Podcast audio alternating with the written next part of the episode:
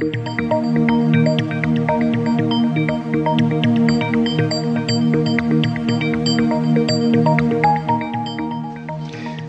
horizonte de hoy de Ramón Pérez Maura.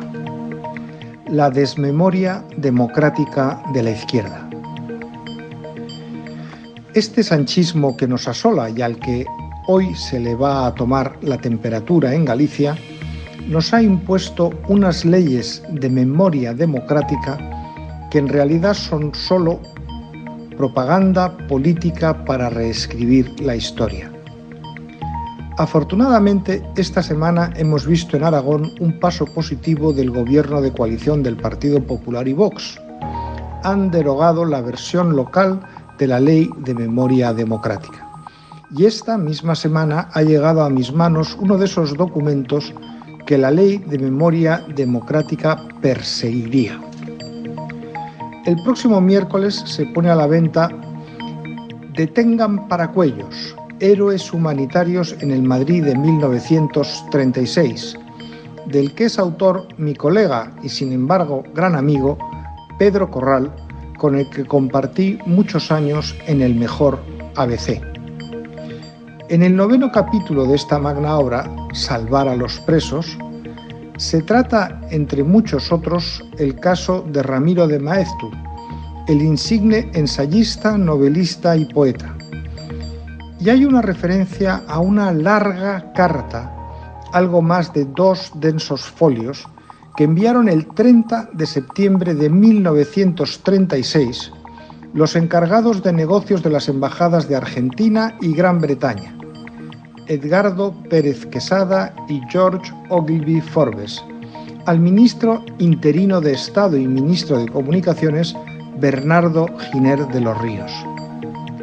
Ambos diplomáticos admiten que no les corresponde estrictamente interesarse por las circunstancias de un ciudadano español que lleva detenido desde el 31 de julio, aunque recuerdan que fue embajador en Argentina entre 1928 y 1930 y está casado con una ciudadana británica. Pero justifican su interés en, comillas, establecer en este caso con el gobierno español el oportuno contacto de advertencia y ayuda para llegar, si la versión que recogemos tiene fundamento, a evitar la desaparición violenta de quien por su jerarquía intelectual ocupa puesto indiscutible en esa zona humana que escapa al estrecho marco de las nacionalidades y a la rigidez legal de las clasificaciones. Cuando se aporta al acervo de la cultura un caudal considerable de universalidad, como el de este pensador y literato, sería mezquino y pueril pararse a discernir el punto mismo donde pueden alzarse las barreras que imposibilitan el paso de nuestra iniciativa. Fin de comillas.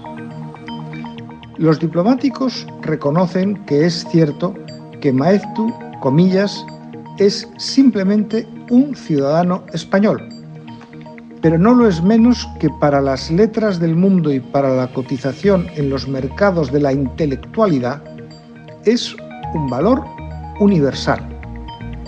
En ningún momento ha sido ni puede ser su emplazamiento ideológico el que nos mueva a rescatar su vida del peligro que la acerca en estos instantes.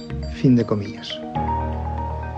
Y tras el alegato intelectual, los diplomáticos hacen una oferta políticamente inteligente.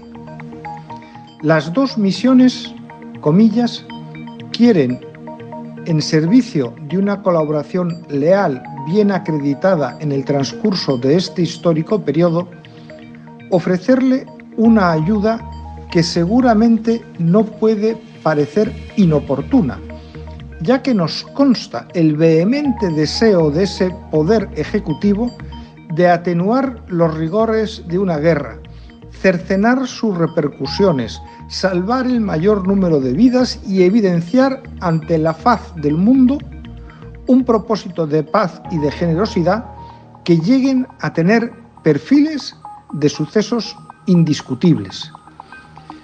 se presenta en el caso del señor Maeztu una ocasión bien destacada de que el gobierno acredite una vez más la exactitud de esos propósitos y por ello los dos representantes que en esta ocasión se le dirigen a poner en su alto conocimiento el temor que hasta ellos ha llegado, le ofrecen la ayuda a que nos referimos que podría plasmar prácticamente en la colocación del señor Maeztu bajo la salvaguardia del pabellón argentino. De esta manera, al mismo tiempo que garantizar su vida, se daría feliz cumplimiento al deseo indudable de las autoridades legítimas españolas. Fin de comillas. Es una lástima que esta carta no esté recogida en su integridad en el libro, pero una copia de la misma está disponible en el archivo histórico de la Cancillería Argentina, Ministerio de Relaciones Exteriores y Culto.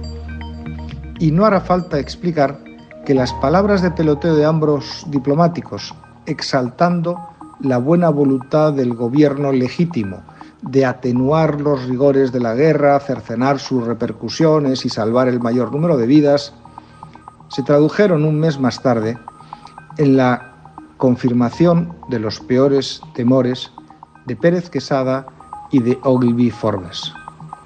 La noche del 29 de octubre, el Comité Provincial de Investigación Pública sacó a 32 prisioneros políticos de la cárcel de Ventas por orden del ministro socialista Ángel Galarza, con el supuesto propósito de llevarlos a la cárcel de Chinchilla.